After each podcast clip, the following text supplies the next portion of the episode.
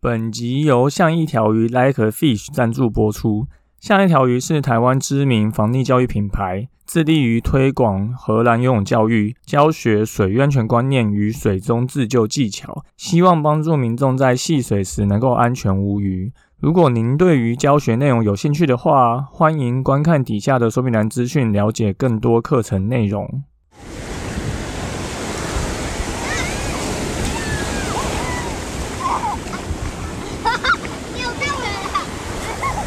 现在时间下午五点钟，海水浴场关闭，请尽速从水里上来，谢谢。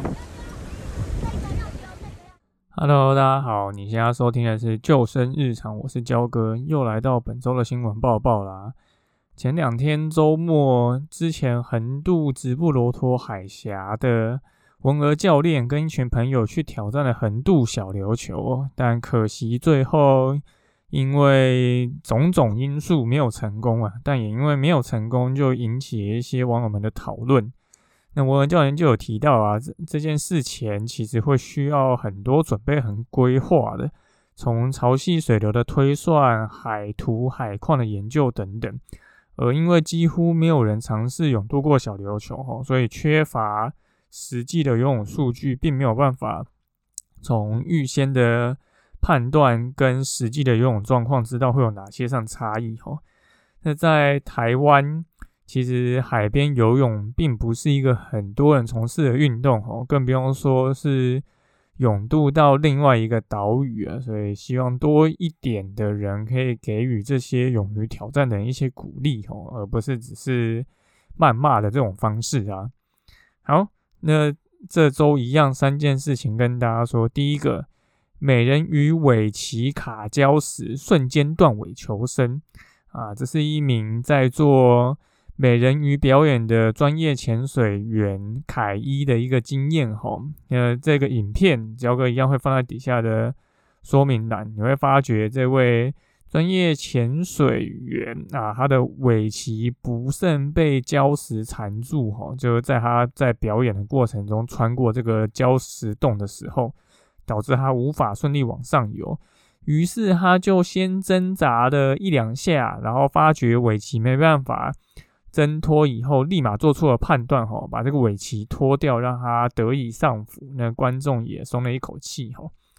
那卡伊事后就对媒体说啊，他觉得这是一场非常重要的机会教育，哈，因为他说专业的美人鱼表演者其实都有。知道遇到紧急状况的时候该如何脱身吼，那安全游泳绝对是摆在第一位吼。那对照溺水意外，其实也是一样的概念，因为人会紧张啊，紧张时刻不一定能够冷静面对嘛，所以建议大家如果有去西边海边玩水的话，可以先做意向训练吼。什么意思呢？就是你可以在脑海中。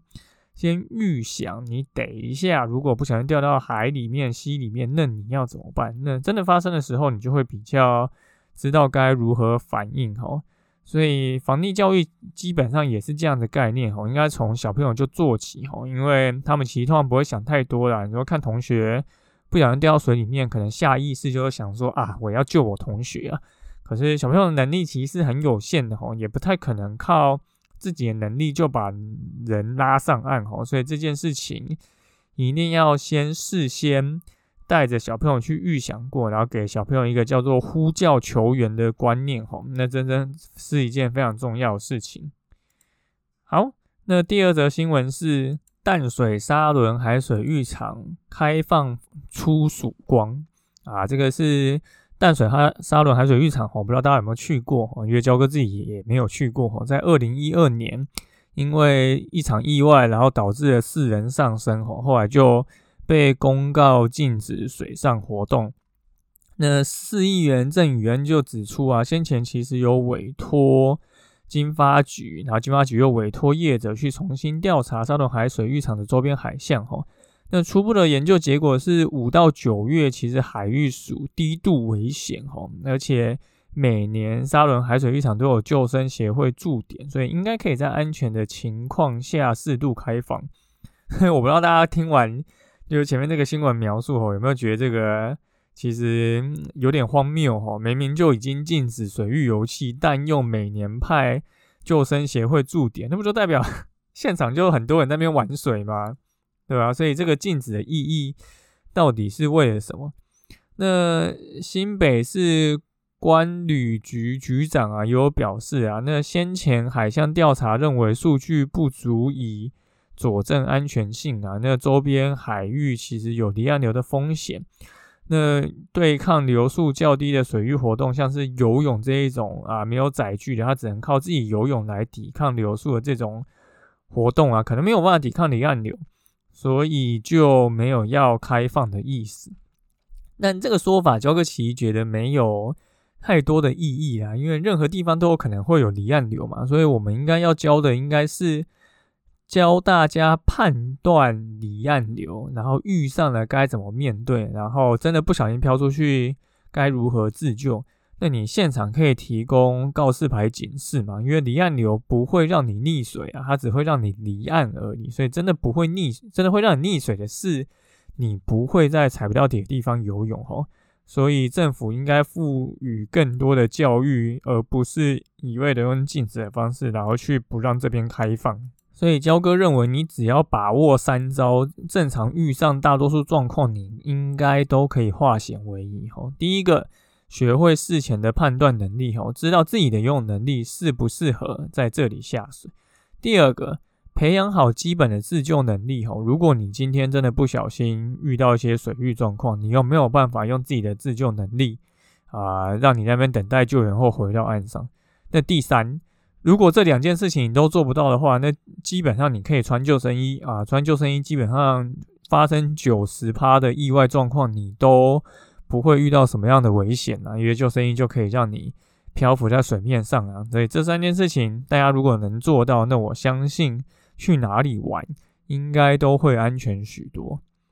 好，那最后一个水域活动资讯哈，是二零二四年像一条鱼开的寒假班的防溺自救游泳课哦。目前像一条鱼已经创办至要第六个年头了。那我们透过真实的溺水情境去设计教学内容哈，帮助大家学习水域安全观念跟水中自救技巧。那希望大家都能够在水里面。像一条鱼一样，呃，非常安全，又玩水又开心。那有鉴于之前大家很多人想要来上课，可是不一定救到朋友或同学嘛。那我们特别寒假开的寒假的密集班哈，那也有一整个礼拜上课的，也有可以报名单堂的课程哦，所以让大家的时间可以非常弹性的来安排。那目前已经有许多梯次额满了，那只剩下几个梯次有名额，所以如果大家有兴趣的话，欢迎到底下的报名表单了解最新的场次资讯哦。好，那今天就是这三件事情跟大家说。第一个啊，这个美人鱼尾鳍卡礁时断尾求生啊，所以大家如果平常有去一些地方玩水，记得提醒小孩，也提醒自己啊，做意向训练哈。想想如果发生意外，你应该要做哪些事情？那真的发生的时候，你就比较能够有及时的反应。第二个，淡水的沙仑海水浴场可能会有机会开放的哈，那政府应该去提供更多的教育的内容，帮助大家学习相关的一些水域安全知识。那民众也应该要了解自己的能力，然后学会基本自救能力。如果都不行，那就穿上救生衣，真的会非常安全。最后呢，像一条鱼开了二零二四年的寒假的防溺自救课，不管是密集班还是单堂课都有开。那如果你有兴趣报名的话，就可以到底下的说明栏再去看链接。好，那就感谢大家收听今天的救生日常，我是焦哥。